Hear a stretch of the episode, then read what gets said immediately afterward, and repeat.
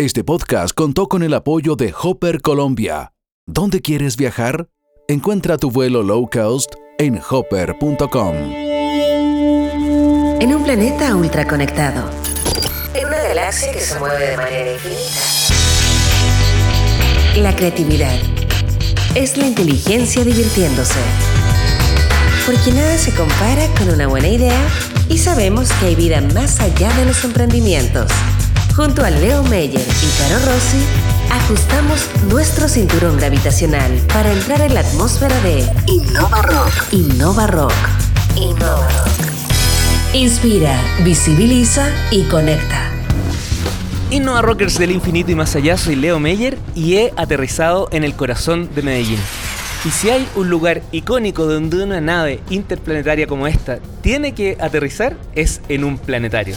Así que me vine rápidamente aquí al planetario en Medellín para conversar con Ángela Pérez, coordinadora de este planetario. ¿Cómo estás, Ángela? Bien, muchas gracias, Leonardo, por venirte desde Chile hasta Colombia para conocernos y para conocer este planetario. Hice un paso por Chile, pero la verdad venía desde Saturno, porque allá había dejado algunos equipos, pero luego pasé por Chile a Ah, buscar algo de ropa. Te traje una polera de regalo de Innova Rock, así que te vas a quedar con nosotros aquí acompañándote. Súper, gracias. Ángela, queremos entender eh, muchas cosas. Vamos a partir desde el inicio que tiene que ver contigo. ¿Cómo te involucras eh, con el mundo planetario? Esa historia es muy bonita porque fíjate que mi formación es licenciatura en educación. Yo después empecé a trabajar con los niños en un colegio sobre el sol y la importancia de la energía solar para la vida en la Tierra. Y terminé estudiando astronomía y astrofísica y trabajando en un planetario en otra ciudad, en la ciudad de Bogotá, y luego me vine para la ciudad de Medellín. De planetario en planetario, así como tú estás, de planeta en planeta, yo de planetario en planetario, cautivando mentes, no solamente de los niños, sino de los jóvenes, de los adultos y sobre todo de los maestros. Mira, qué interesante ese, ese traspaso. Cuando tú llegaste recibiste una historia bien compleja respecto de este lugar. Sí. Cuéntanos un poquito qué fue lo- el primer golpe con esta realidad y este impacto social de lo que había ocurrido y lo que se esperaba de Medellín.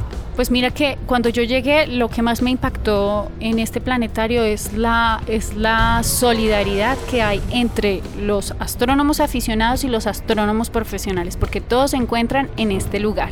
En este lugar los sueños de aquellos que han querido ser astrónomos y de los profesionales que desean hacer divulgación, se, se hace aquí una mezcla. Después empecé como a ahondar un poco más en la historia y fíjate que este planetario tiene 35 años. Por allá en 1972 alguien empezó a pensarse que en Medellín deberíamos tener un planetario. Ese sueño de unos cuantas personas de, que sacaban un telescopio aquí en la Universidad de Antioquia al lado, porque es que estamos muy cerca de la Universidad de Antioquia, hizo que se conversaran entre varios y propusieran a la alcaldía de su momento en hacer un planetario. Después de mucho tiempo, en el 84, este planetario abrió sus puertas por primera vez. Vaya, qué año y qué época decidió abrir sus puertas. ¿Qué pasó con ese tema social? Exacto. Lo que nos cuenta el primer director de este planetario, que es Gabriel Jaime, eh, él me dice, nos contaba que a veces en la terraza él sacaba los telescopios porque el interés primordial del planetario siempre fue invitar a la gente a mirar las estrellas, a soñarse con los planetas que se pueden ver desde aquí y que en medio de las personas que te podías encontrar en la terraza, habían, por ejemplo, personas que se dedicaban, por ejemplo, a matar a otras, simplemente dándose la oportunidad de mirar hacia el cielo. Sicarios en ese momento se encontraban en muchas partes, pero yo creo que eso era por falta de opciones. Esta ciudad nos ha mostrado en Colombia que es que con digamos poder de decisión, que desde políticas claras y desde voluntad de todos los ciudadanos pues, se puede sacar adelante una ciudad. Y el planetario y con las personas que en ese momento estaban en, en esta institución lo dieron todo para hacer shows. Imagínate que en esa época, en 1984, que se tenía un óptico mecánico, que incluso se intercambió también ciertas cosas con Alemania para poderse tener aquí, tenían unos super guiones para motivar a las personas a que vieran posibilidades en donde de pronto ya ellos veían que no habían. Entonces las historias del cielo, las estrellas y la observación del firmamento hizo que también muchas personas encontraran camino en la astronomía. De ahí que más adelante, años después, se creara el pregrado de astronomía aquí en Colombia, el primero y único. Qué maravilloso. Oye, mientras me, me, relatabas esta historia, claro, yo pensaba en tantos viajes que me ha tocado realizar a través de, de Nave Nova Rock y que ahora en adelante tú también vas a ser parte de esta tripulación. Ya con esta conversación te quedas a bordo. Efectivamente, hay tanto dolor en tantos lugares donde la ciencia, la investigación, hoy la innovación son justamente esa esperanza de cambio que, de la cual se aferran las personas.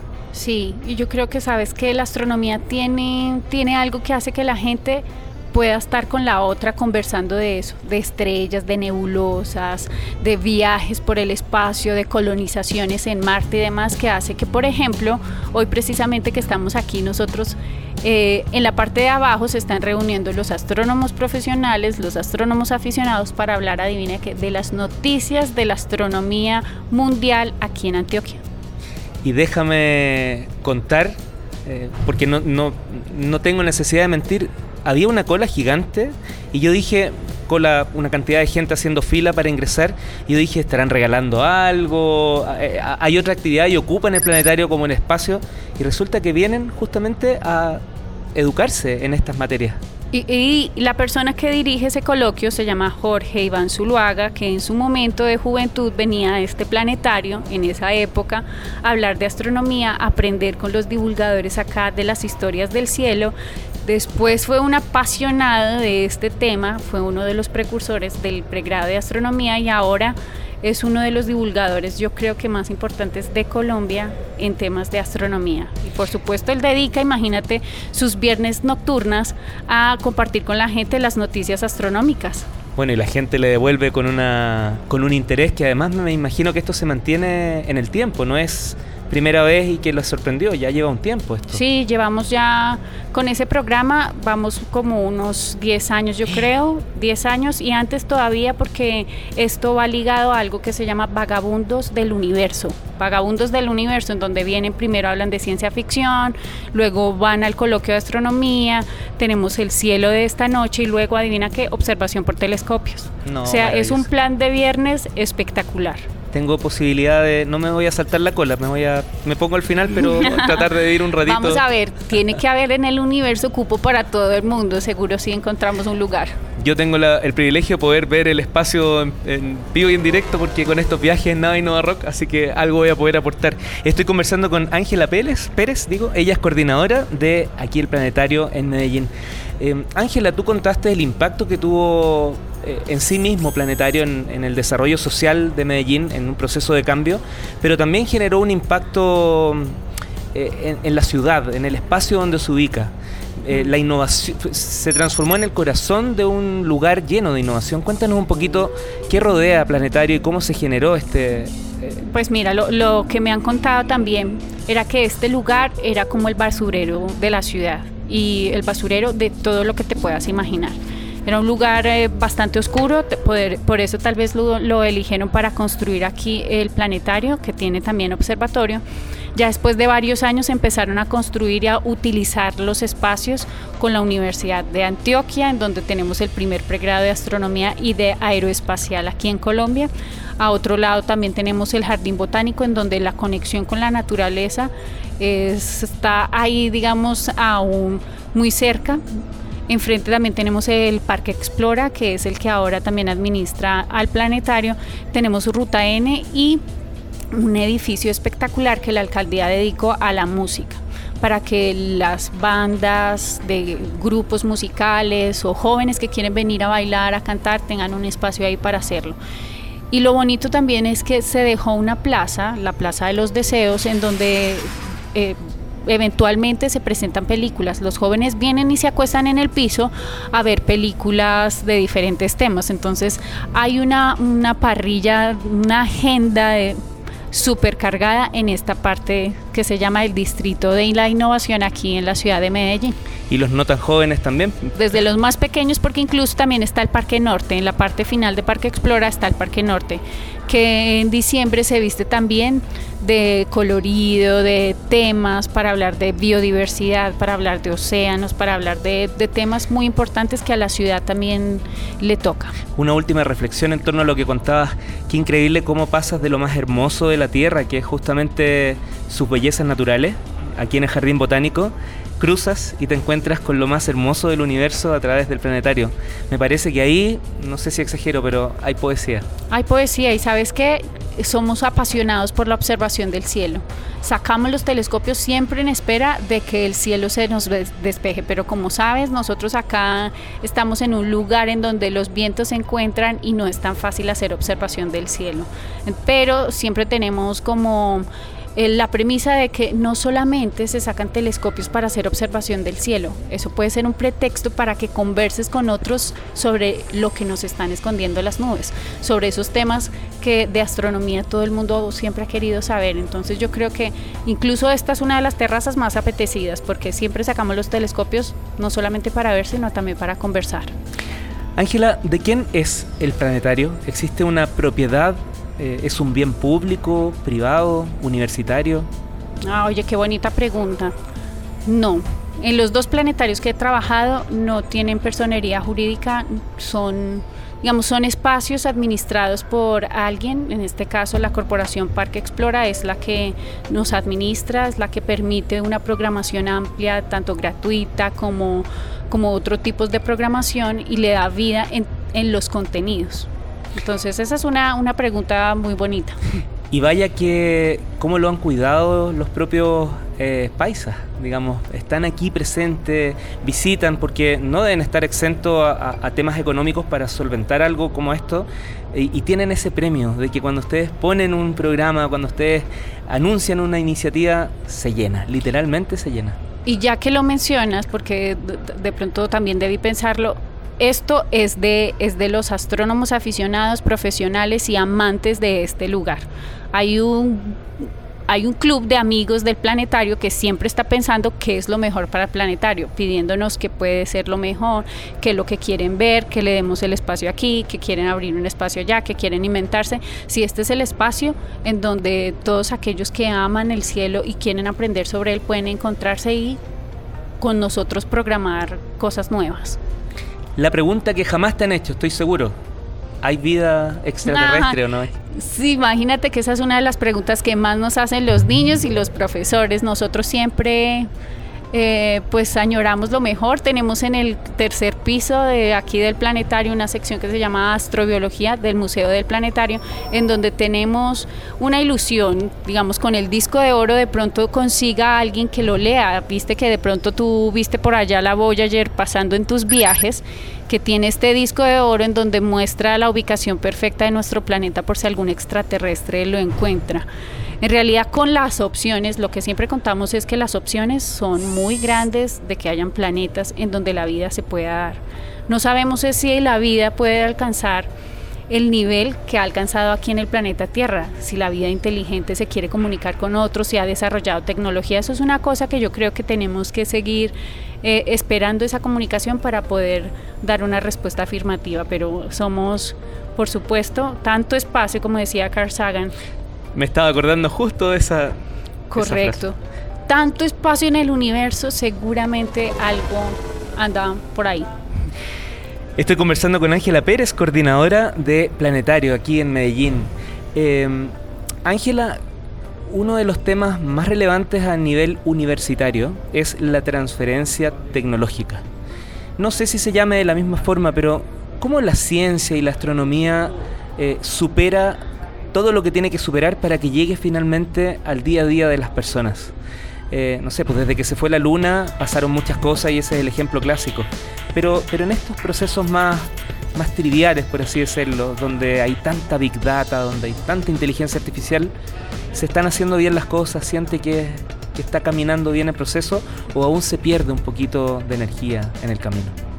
Yo creo que ahí hay varias cosas. En el coloquio siempre hemos conversado, por ejemplo, aumenta la tecnología y queremos estudiar más el planeta Tierra y queremos percibir más información del universo y mandamos, por ejemplo, constelaciones de satélites como los Starlinks que están orbitando. Los apasionados del cielo vinieron aquí al coloquio a decirnos pero cómo así cómo vamos a dejar que pongan esa cantidad de cosas porque empiezan a brillar y digamos que hay ciertos límites que yo creo que la humanidad va a llegar a decir hasta cuándo es bueno poner tantas cosas en órbita y hasta dónde va la tecnología siendo nuestro brazo para entender lo que hay en el universo.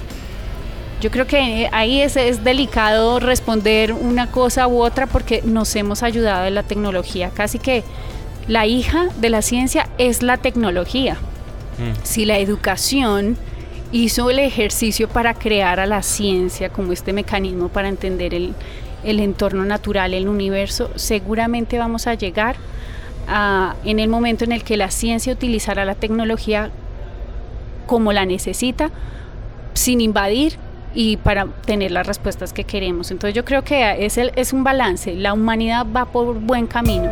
Yo creo que en este país y sobre todo en esta ciudad somos optimistas en, todo, en todos los temas. Entonces seguramente la ciencia va, va a encontrar la forma de equilibrar esas cosas. Bueno, la ciencia la hacen los seres humanos. Los seres humanos creo que tiene que, tienen que llegar a un consenso, un consenso en, ese, en ese tipo de asuntos. Soy optimista. Ángela, eh, ¿qué va a ocurrir en, en, el corto tiempo respecto de Planetario? ¿Cuáles son los principales desafíos que van a enfrentar eh, para, no sé si crecer, aumentar la cobertura? Cuéntanos un poquito en, en qué están trabajando. Bueno, ahorita sabes que tenemos un reto grande eh, hacia futuro y es el trabajo que hacemos con los niños más pequeños. Este planetario, como ya te contaba, tiene experiencia con jóvenes, adultos, con familias. Digo familias, son los padres que traen a sus niños y, funcionan como de intérpretes. Estamos pensándonos en unos espacios que puedan ofrecerse para los niños, casi que puedan hablar por sí mismos, que sea más incluyente. Hay un tema importantísimo a nivel global que incluso para el planetario de Medellín es muy importante, que es la inclusión, la diversidad y la igualdad. En esos temas también estamos trabajando y yo creo que también es un reto, aunque ya hemos venido dando pequeños pasos, por ejemplo, haciendo materiales para, de astronomía para personas ciegas, como astronomía con todos los sentidos 1.0 y ya estamos haciendo el 2.0. Queremos y tenemos, digamos, el acompañamiento de, Parque Explora para lograr que el planetario pueda ser más amigable con los niños, haga felices a las familias, a los papás y, por supuesto, con un contenido diverso para que los jóvenes encuentren aquí esa opción de tiempo libre que, que los lleve a observar las estrellas. Entonces, mucho por hacer en ese sentido. En educación te digo que... Me interesa, en educación. En educación tenemos también grandes caminos para trazar, para seguir haciendo formación de astronomía para maestros, incluyendo en eso los maestros de preescolar, porque fíjate que si podemos llegar a la mente de estos niños más pequeños que tienen todo por aprender y que podrían absorber, porque son como pequeñas esponjas, todo lo que se les venga a la cabeza. Queremos llegar a esas maestras para que se den la posibilidad de ser estudiantes y construir con sus, con sus niños. Y así imagínate que la cadena en educación podría llegar a ser amplísima en términos de la astronomía, en boca de todo el mundo. Y transversal a carreras, transversal a edades. Por, por, eso mismo iba a decir, porque la astronomía es madre casi de todas las ciencias, a través de ella puedes enseñar a leer, a escribir, matemáticas, física, química y todo lo que vemos en el colegio. Sería una maravilla. Ese es un gran reto. Cerremos con eso porque ya va a partir de la actividad aquí en, en Planetario, a la cual quiero participar. Eh, a mí, mis padres, cuando me trataron de hacer un acercamiento, un vínculo con la astronomía y el espacio, me mostraron un astronauta. Y claro, eh, toda la trazabilidad de cómo llegas a ser un, niño normal para que algún día transformarte en astronauta era un deseo, pero no, mm, en la medida que crecías te das cuenta que tenía física, pero que no había tantas opciones y que no era solo el traje, había una vida que nada te aseguraba que pudieras volver si había un viaje de ida. ¿Cuál sería tu mensaje hoy día para tantos niños que necesitan vincularse desde otra forma y no desde esta imagen clásica del astronauta con toda esta maravilla que significa la exploración del universo?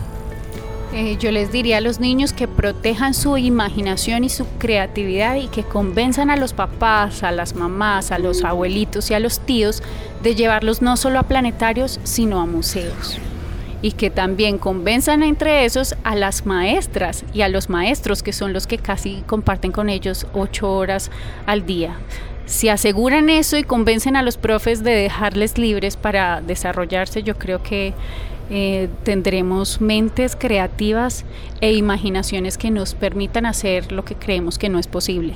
Donde claramente la innovación es materia prima. Es materia prima, sí, es muy bien, muchas gracias. Ángela, una invitación al sitio web para que puedan conocer más de Planetario. Claro, mira, tenemos toda la información en planetariodemedellín.org planetariodemedellín.org por si acaso quieren conocer nuestros contenidos, nuestros shows y nos dejen también un mensaje. Antes de abordar en esta oportunidad, te invito a tu casa. Yo te invito a que conozcamos un poquito más el espacio y luego vamos a ir al otro espacio, al de verdad, para seguir viajando aquí en esta innovación suprema. Bueno, muchísimas gracias y nos abrochamos los cinturones porque entonces nos vamos de viaje. Gracias, Ángela. A ti, muchas gracias, Leonardo. La creatividad es la inteligencia divirtiéndose. En un planeta ultra conectado, en una galaxia que se mueve de manera infinita, nada se compara con una buena idea. Porque sabemos que hay vida más allá de los emprendimientos. Esto fue Innova Rock, junto a Leo Meyer y Caro Rossi.